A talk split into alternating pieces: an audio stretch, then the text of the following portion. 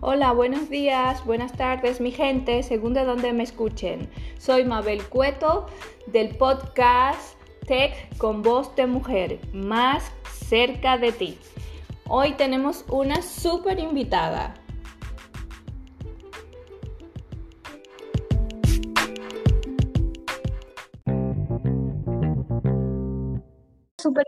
Porque para mí es una persona muy especial. De hecho, con ella era que quería hacer el primer post, pero dado la distancia, tema de tecnología, la pandemia y todo esto, no pudo ser. Pero hoy se ha hecho mi sueño realidad. Como invitada tengo a un ser humano extraordinario, una mujer a uno y una profesional que hay que quitarse el sombrero. Con todos ustedes, Alejandra Cueto de la Cruz. Y ya sabrán por qué es tan especial. Pues es más y nada menos que mi hermana, mi hermana querida. Pero no solo por eso es todo lo que dije anteriormente, es porque efectivamente es la verdad. Cuéntame, Alejandra, ¿cómo va todo por República Dominicana? Hola a todos, ¿cómo están? Muchas gracias por la invitación y evidentemente para mí es un placer espacio con mi hermana eh, con la excelente profesional a la cual admiro mucho por su, por, claro, por su desempeño y siempre eh, por sus iniciativas y siempre tener estas ideas tan interesantes e innovadoras que obviamente eh, nos envuelven a todos en este mundo de la tecnología que ahora digamos que hemos dado un paso agigantado a lo que sería el uso de las tecnologías por la actual por el contexto actual. En ese sentido, muchas gracias por la invitación y bien, nos encontramos bien aquí en República Dominicana. En el día de hoy es 16 de agosto, el día de la restauración de la República Dominicana. En el día de hoy tenemos un nuevo presidente que se ha juramentado y me resulta, eh, resulta un día muy interesante para plantear algunas de nuestras ideas. En ese sentido, eh, muchas gracias por la invitación, Mabel. Fue perfecto, Alejandra, qué bien. Me hubiese encantado estar allá con todos, eh, pero bueno, ya sabes que el COVID-19 nos ha traído muchos temas negativos, pero a la vez, como muy bien comentaste, nos ha hecho a todos los países del mundo y sobre todo en Latinoamérica y en nuestro país, en República Dominicana, em, pisar el acelerador, el acelerador de la tecnología porque muchas iniciativas y muchos eh, proyectos que de repente han tenido que evolucionar a pasos agigantados, su, su avance a gran velocidad ha sido justo por la pandemia, no por otra cosa. Es lamentable en ese sentido tener que reconocerlo, porque probablemente a nivel de, de, gobierno y de sector privado lo mejor hubiese sido que la aceleración se hubiese dado paulatinamente y, este, llenando todos los pasos y los requisitos necesarios para no dejar a nadie atrás. Porque uno de mis objetivos con este podcast, eh, Tech con voz de mujer, más cerca de ti, es sin duda a toda mi audiencia, a toda nuestra audiencia, hacerle saber que desde luego yo soy la menos indicada para decir que no estoy a favor de la tecnología, porque desde luego que estoy a favor de la tecnología. Pero entiendo que en nuestra situación como país y a nivel mundial, porque no te creas que aquí también en España hay sectores que no, no tienen el mismo avance ni de conectividad, ni de herramientas, ni de educación digital, pero claro, van un poco más avanzado que nosotros en algunos aspectos. Pero hablando tanto de República, de España y a nivel global, no podemos olvidarnos de todos los sectores y de toda la comunidad, porque de qué nos sirve acelerar, acelerar y luego eh, despeñarnos por un barranco, ¿no? Entonces es un trabajo que yo como dominicana y tú también que estás además allá, eh, tenemos que eh, esforzarnos por colaborar y ayudar a los entes responsables de que esto funcione correctamente para que nadie se nos quede atrás. Nadie, ni en el sector educativo, ni en el sector social, ni en el sector laboral. Porque hablando del sector laboral, por ejemplo, Alejandra, cuéntame, ¿en qué, bueno, obvio yo lo sé, pero para que lo sepa la audiencia, ¿en qué sector laboral te mueves? ¿Qué estudiaste como carrera y en qué te estás desempeñando actualmente? Bien, yo soy licenciada en Derecho de la Pontificia Universidad Católica Madre Maestra, Pucamaima. Eh, luego de eso hice una especialidad en Derecho Ambiental en la Universidad Pompeu Fabra. En ese sentido, también he continuado mi formación en el ámbito del derecho penal, el cual eh, le he dedicado un espacio de tiempo considerable, razón de que es en un área del derecho a la cual me apasiona, en la cual eh, me dedico a los litigios penales.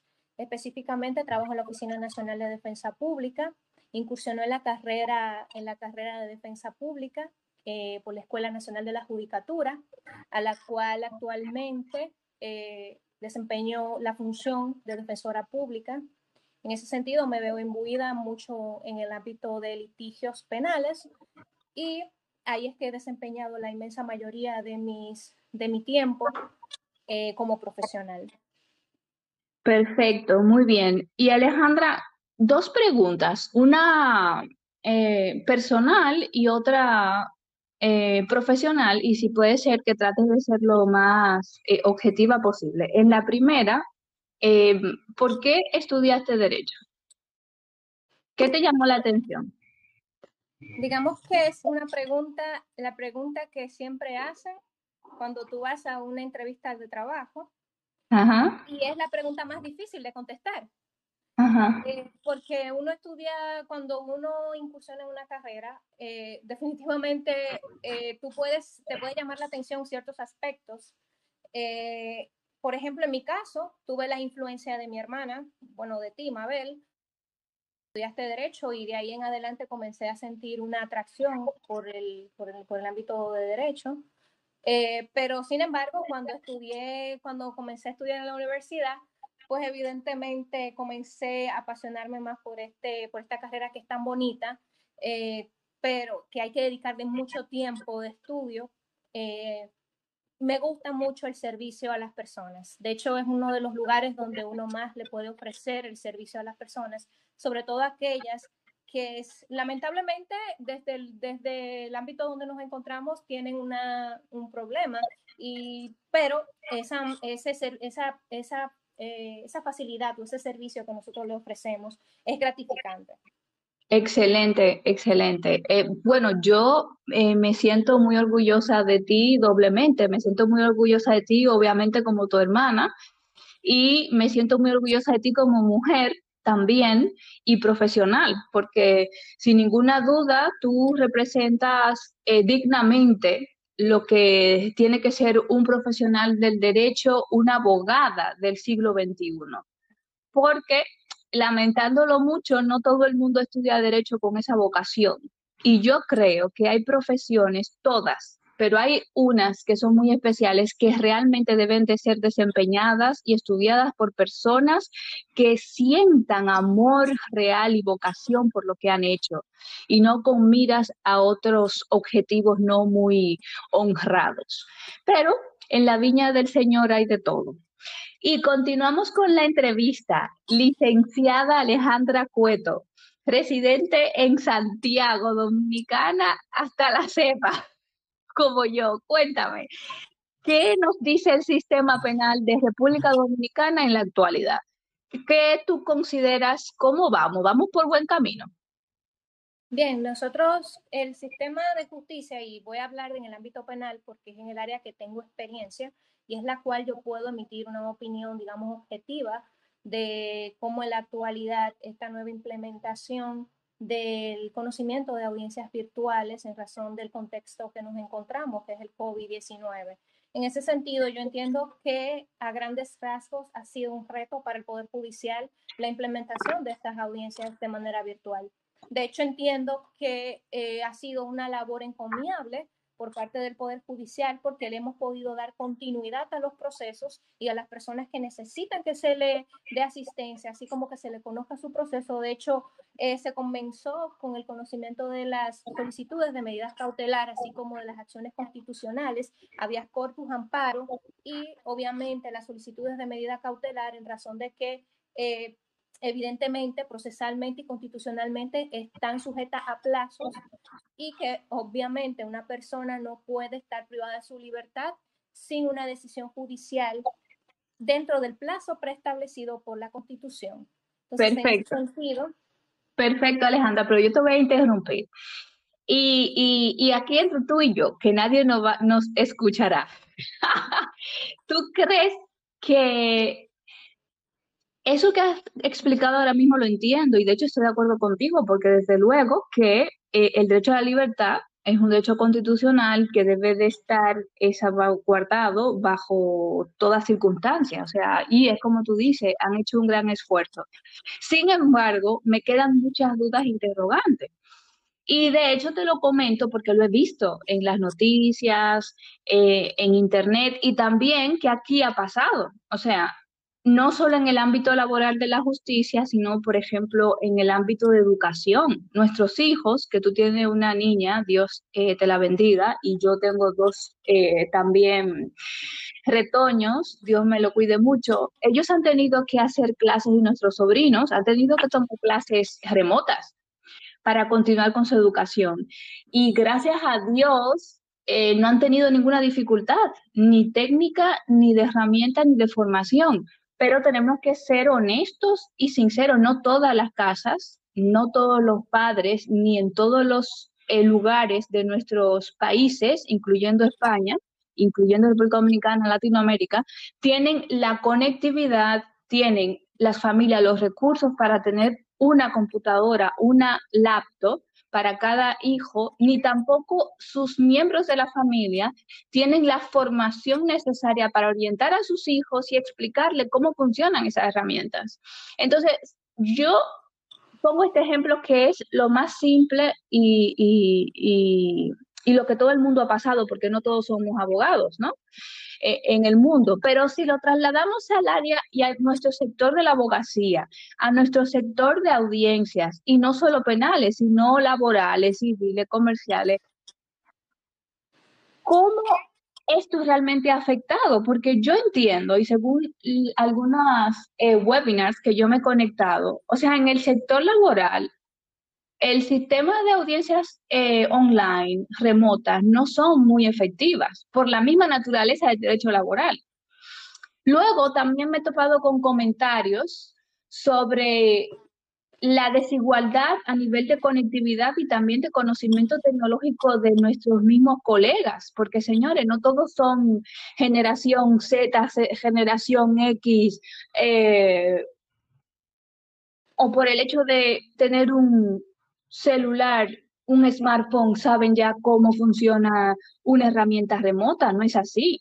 Entonces, imagínate que cuánta desigualdad puede haber en ese sentido y a la vez el, su cliente puede encontrarse en una eh, posición de desventaja y por tanto no recibir una justicia justa y eh, equitativa en derecho porque no todos tienen la posibilidad de tener una oficina con un salón de conferencia que puedan mantener la distancia eh, de 8, 4, 6 sillas y que tengan una conectividad que no les falle nunca y que tengan una planta eléctrica cuando la luz se vaya. Yo sé que se están prestando sitios específicos en los palacios de justicia para orientar y también para que ciertos abogados que así lo necesiten y lo requieran puedan ir presencialmente o se abastecen de, esos espacios para la conexión, para todo ello. Pero, sinceramente, ¿cuál es tu posición en ese sentido? ¿Cuál ha sido tu experiencia en ese sentido? Bien. O colegas o, conocidos. Bien, eh, son varios los tópicos que, abarcas. Definitivamente yo eh, haría, digamos que una división sobre el tema digamos que hay grandes retos que la justicia, que el Poder Judicial, el sistema de justicia tiene ahora mismo en sus manos. Eh, Tenemos retos desde el ámbito procesal, desde el ámbito técnico. Tenemos retos también de accesibilidad a esta, al, bueno, al tema digital, a los, por ejemplo, los equipos.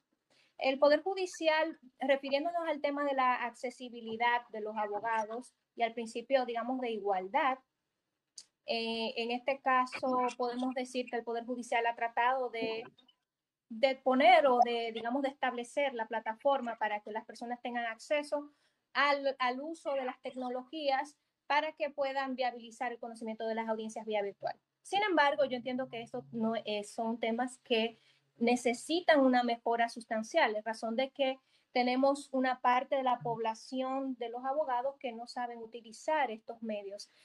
También tenemos ¿Qué, ¿qué, podemos decir de, de las víctimas de los procesos en los cuales nosotros nos, nos se encuentran envueltas? Dice que la fiscalía, bueno, pues tiene que cumplir con su rol de presentar a las víctimas y que también se le ofrece el acceso dentro del Palacio de Justicia para que estas personas puedan tener acceso. Pero de, hablamos, vamos a hablar, vamos a hablar honestamente. Eh, seamos honestos con este tema, o sea, qué tan viable es ese acceso a las víctimas. ¿Qué tan viable es ese acceso a los abogados? De hecho, se, de hecho no es tan, no ha sido tan viable en razón de que se ha imposibilitado el conocimiento de las audiencias. Una de las cuestiones que enfrenta el Poder Judicial ahora mismo en materia penal es el conocimiento de las audiencias. La inmensa mayoría de las audiencias se aplazan por asuntos procesales, es decir, nunca están en condiciones de conocerse porque no se llevan a cabo los, digamos que, eh, temas procesales en los cuales deben de salvaguardarse derechos. Por ejemplo, la citación a la víctima, la citación a los testigos, la citación de las partes del proceso y en esa razón las audiencias virtuales constantemente se aplazan y evidentemente esto está, presentando un cúmulo de trabajo para el Poder Judicial en el caso, en el caso concreto de las audiencias en materia penal. Esto es un gran reto. Eh, supongo que no nos debemos de poner negativos al respecto, sino ser receptivos, porque es un tema que eh, la virtualidad es un tema que ha venido para quedarse.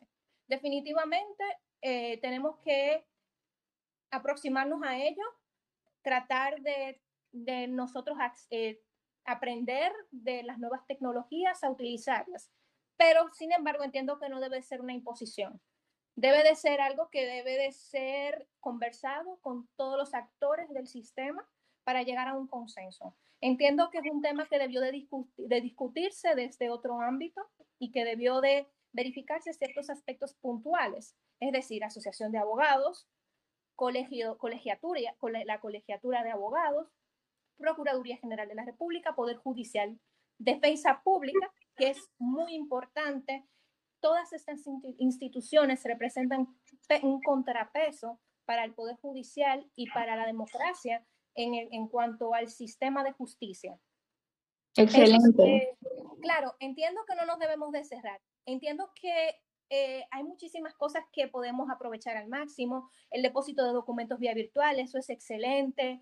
Eh, permite que se, se, viabilice más los procesos, los depósitos son obviamente más prácticos, pero también tenemos un tema que es la otra cara de la moneda. Tenemos un, un sistema que si bien nos está otorgando estas facilidades, también tenemos el otro lado de la moneda que es que despacho penal, en el caso concreto, eh, se encuentra sin personal suficiente para poder viabilizar todas estas solicitudes. Y entonces tenemos un taponamiento de procesos en los cuales lo que tenemos es un cúmulo de procesos y no tenemos lo que se quiere con el sistema, con la virtualidad, que es que evidentemente se dé una digamos, un, una fluidez de los procesos más rápidas y no ha sido la respuesta que ha tenido este, este, esta plataforma digital. Entiendo. son los grandes retos. En cuanto al proceso penal, per se, o sea, en cuanto al proceso, estamos hablando de tecnicismos, pero que no menos cierto eh, afectan principios del proceso penal y derechos fundamentales. Excelente. Por ejemplo, eh, no me veo, eh, entiendo que tenemos grandes retos como el conocimiento de un juicio en materia penal, donde se desarrollan las declaraciones de testigos, donde hay principios básicos como, como la oralidad, la contradicción, la inmediación, y que estos principios que son, eh, digamos, medulares del proceso penal, no se salvaguardan de la misma forma que de manera presencial, en razón de que es, obviamente esto sería un tema solamente de, este espacio si nos pudiéramos hablar de los principios, pero estos son aspectos procesales que deben de ser observados y que obviamente es la norma procesal penal que manda a que el proceso se conozca de una manera. Perfecto, Alejandra. con mis, mis aportes al respecto. Perfecto, excelente punto de vista. Y, realmente para ya eh, rizar el rizo un poco más, como dicen por aquí, em, yo voy también a, agarrar mi sartén caliente. O sea, ya hablaste de derechos fundamentales y de principio del proceso penal. ¿Y qué hacemos, por ejemplo, con la protección de datos, la privacidad, la seguridad en la tecnología que han utilizado? ¿Quién te garantiza a ti que detrás de una pantalla no haya otra persona diciéndole o con una cartulina con el escrito diciéndole a tu al testigo o, o a parte interesada qué tiene que decir en cierto momento? ¿O quién te garantiza a ti que una audiencia que en principio tiene que ser privada o solo involucra a ciertas partes y no a, quien quiera, eh, no esté grabada por un tercer eh, elemento? Y que luego esa audiencia o esa grabación se haga pública o se intercambie entre personas que no tienen derecho ni deben de tener acceso a esa información. Son muchas las interrogantes y son muchas las cosas que tenemos que tomar en cuenta, pero para no complicarnos más en este día, este domingo 16 de agosto, un día muy importante para la República Dominicana, vamos a dejarlo ahí, porque es como tú dices, tenemos que profundizar más. Pero sí tenemos que tener en cuenta varios aspectos y es, yo número uno, como profesional en el derecho, en la nueva tecnología, protección de datos, sociedad de la información, propiedad intelectual, yo no me cierro a absolutamente nada que tenga que ver con la tecnología, nada que tenga que ver, desde luego, con el avance de mi país y de mi gente.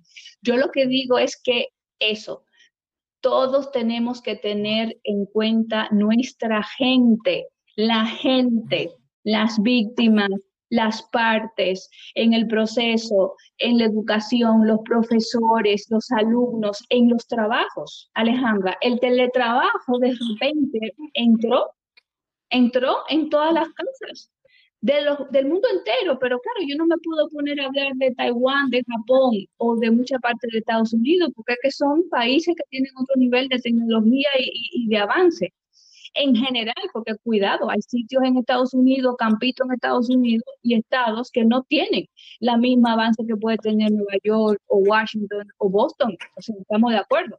Pero yo tengo que hablar de lo que a mí me importa ahora, y a mí me importa a mi gente República Dominicana, en, en Montecristi, eh, en, en, en Ocoa, en Bonao, en La Vega, todos esos abogados, todos esos niños que van a la escuela, todas esas familias que han tenido que trasladarse para trabajar en sus casas, cuentan con el acceso necesario y el apoyo necesario de sus empleadores, de los colegios, de los tribunales, del Poder Judicial para seguir adelante, para seguir adelante con cierta tranquilidad y eficiencia. Yo entiendo personalmente de que en muchos casos no es así, y por eso yo quiero concluir y con tu ayuda, que me dé tu última opinión, con eh, tres puntos importantes. Si te parece, empieza tú con tus eh, conclusiones y luego ya continúo yo y cerramos este podcast Tech con voz de mujer más cerca de ti. Nunca eh, ha sido más femenino que, que ahora. Pero una cosa, antes que se me pase, Alejandra, ya que estamos en confianza, ¿consideras que a pesar de estar en el siglo XXI, tú como mujer abogada, súper profesional y formal, te has tenido que esforzar más de la cuenta, aún teniendo un currículum igual de excelente o más que, un, que el género masculino? ¿O te has encontrado con situaciones que te han molestado como mujer porque no has sido tratada de una forma respetuosa y correcta?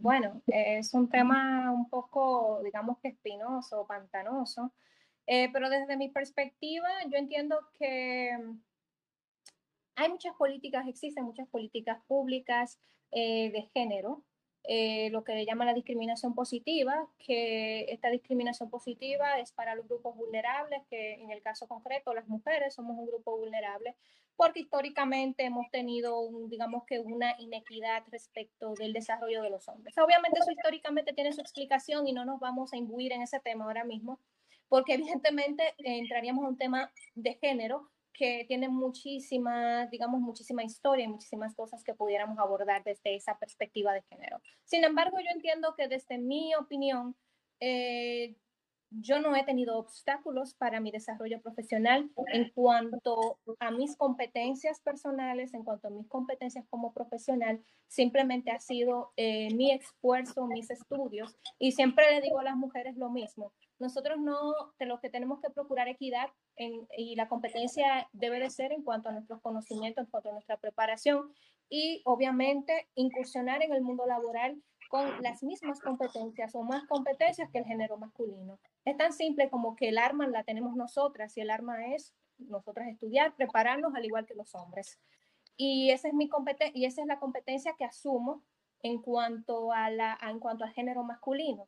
Sin embargo, las mujeres siempre tenemos en algún momento de la vida algún tipo de contacto eh, con situaciones incómodas eh, por el mismo hecho de la sociedad donde nos encontramos, Aquí en, todavía en Santo Domingo existe eh, mucho, digamos que no mucho, pero sí existe el machismo todavía. Bueno, pero aquí también, aquí también. Esas conductas tendentes a disminuir ah, las capacidades de la mujer y a vernos como objetos sexuales o como eh, simple, eh, simple trofeos o simple, digamos que una imagen pero eso ha ido a través del tiempo cambiando y eh, progresivamente hemos logrado eh, muchos, hemos ganado, hemos logrado y ganado muchas conquistas al respecto. Genial. Eh, siempre, en ese sentido, entiendo que simplemente nosotras las mujeres tenemos que competir en igualdad de armas con los hombres y tenemos que aspirar a conquistar espacios, pero desde nuestra preparación, desde nuestra eh, esfuerzo como persona, no desde la mujer y el hombre, desde el contexto de que somos personas. Exactamente. Y eso es lo que tenemos que lograr.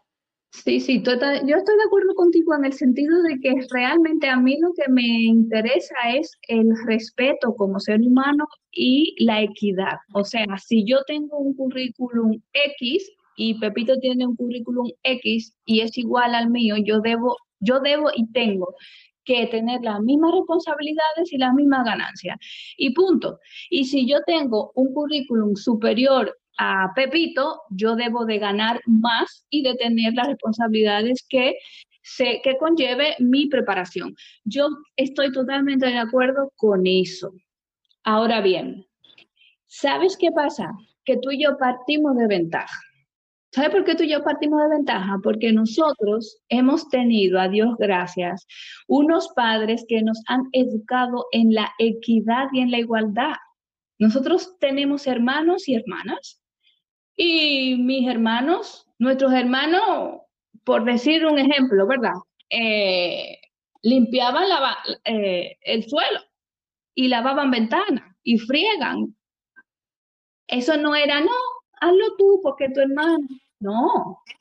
¿Y qué, no ¿Y qué siempre nos ha dicho papi? Ah, que tú quieres estudiar. Sí, vete a estudiar donde tú quieras. ¿Qué tú quieres estudiar? derecho, medicina, ingeniería, lo que tú quieras. Pero prepárate. No es lo que siempre nos ha dicho. Prepárense. Siempre papi nos decía eso y de hecho...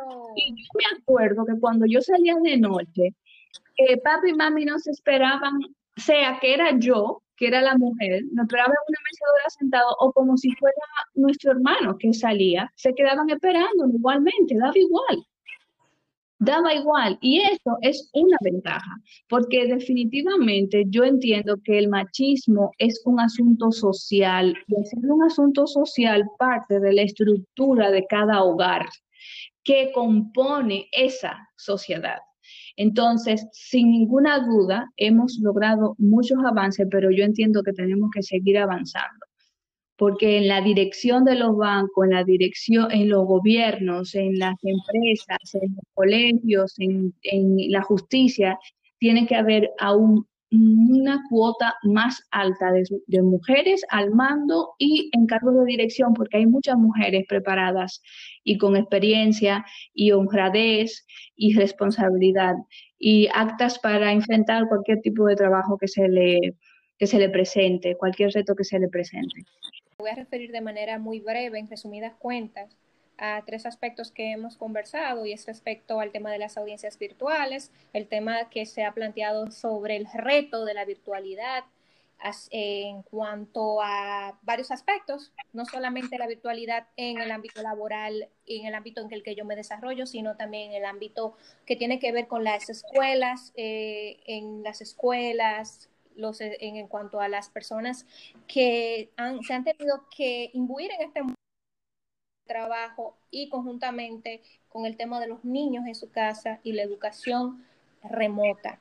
Estos temas son muy, muy importantes y son temas obviamente que se encuentran en la palestra y como hemos conversado, eh, en cuanto a la virtualidad, los, de las audiencias, en cuanto a la virtualidad y las audiencias virtuales, tenemos retos importantes. Y no es solamente la educación de los abogados, el acceso a las personas que se encuentran en un proceso penal, eh, imputado, víctima, y que todo esto se encuentre en condiciones adecuadas y que cada persona tenga eh, acceso a la virtualidad y que tenga obviamente el conocimiento y el manejo de, estas, de estos instrumentos. Tenemos también en el caso de la educación, que no lo mencioné en mi, durante la conversación que teníamos en el día de hoy, pero el presidente electo, Luis Abinader, estableció que, todas las, que iba a eliminar la, la brecha digital. Es muy importante eh, estableció que cada niño de cada hogar iba a tener una computadora o una laptop, así como también trabajar, conjuntamente con las institutos, con, con aquellas compañías de, de telefónica, porque obviamente tener una máquina no, no, no funciona si no tienes el acceso al Internet. Entonces, esos son aspectos que son grandes retos que en la República Dominicana ahora mismo tiene que enfrentar pero que eh, tenemos que ponernos positivos y abiertos a estos puntos en razón de que nos encontramos en un contexto que no nos permite otra cosa. Sin embargo, soy la de opinión que las audiencias virtuales se pueden implementar en parte, pero no en su totalidad. Me refiero a que los juicios no se pueden conocer de manera virtual en razón de los principios que obviamente componen el proceso penal y obviamente la estructura que está edificada para el conocimiento de, los juicios penales. Eh, otro aspecto que entiendo que sí se podría, digamos, que conocer vía virtual son las solicitudes de medidas cautelar, las audiencias preliminares, aquellas que no tengan producción de pruebas o de testigos, entre otras situaciones que se pudiesen, eh, digamos que los recursos, el conocimiento de, los recursos de apelación, así como los conocimientos de los recursos ante la Suprema Corte de Justicia, los recursos de casación, pudiese darse una especie de híbrido. Por eso me digo que no nos podemos encerrar a la virtualidad de manera total porque no ha brindado acceso a otras, a otros, digamos que a eh, resolver otras vías que en la presencialidad no habíamos resuelto. En cuanto al contexto de la educación, pues sin embargo entiendo que habría que ver ahora con lo que ha presentado como plan el nuevo gobierno. Sin embargo, entiendo que es un tema complicado. Eh, no solamente es tener la máquina, tener el Internet, sino saber usarlo.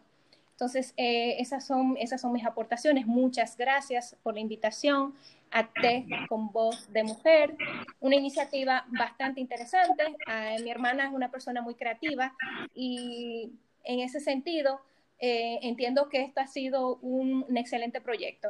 Muchísimas gracias. Gracias Alejandra por tus conclusiones, gracias por tus comentarios. Y de mi parte, yo concluiría diciendo lógicamente que la tecnología es un gran medio para hacer excelentes avances en nuestros países y en nuestro día a día. Lógicamente, si se utiliza para bien y con bien. No debemos de dejar a nadie atrás a nadie atrás. Todos los entes involucrados en, la evolución y desarrollo de la tecnología, compañías telefónicas, el gobierno, los colegios, las universidades, el sector privado, las familias, todos tenemos que unirnos para em, asimilar de una forma correcta esta aceleración tecnológica para que sea saludable y efectiva. Eh, por otro lado, también puedo concluir diciendo que debemos de formarnos todos. Como muy bien tú especificaste, el hecho de tener una computadora y la conexión no es suficiente. Hay que formarse en el uso sano de la tecnología, en el uso correcto de la tecnología. Y nada, nada más que decir que no sea que ha sido un placer compartir contigo estos minutos, que repetiremos en otro momento, porque me interesaría mucho que me hables de la ley de delitos de alta tecnología de República Dominicana, pero eso ya será para un próximo post, Dios mediante. Y como siempre me gusta en cada post, en el medio, al final o en el principio, eh, decir una frase de algún personaje importante y me gustó esta. La vida es maravillosa si no se le tiene miedo. De Charles Chaplin. Efectivamente, no podemos vivir con miedo ni en el miedo. Hay que arriesgarse a salir adelante, hay que arriesgarse a asumir nuevos retos. Y de esta situación que para colmo se nos ha sumado de salud, de crisis económica eh, con esta pandemia, no debemos de tener miedo, tenemos que tener precaución, respetar las normas de seguridad, usar la mascarilla, tener distanciamiento social y seguir las indicaciones de, de, los ministerios de salud y que el gobierno plantee en cada uno de los países. Pero Dios mediante saldremos adelante. Y se sale adelante con eso, con optimismo pero también con una dosis de realidad, por supuesto.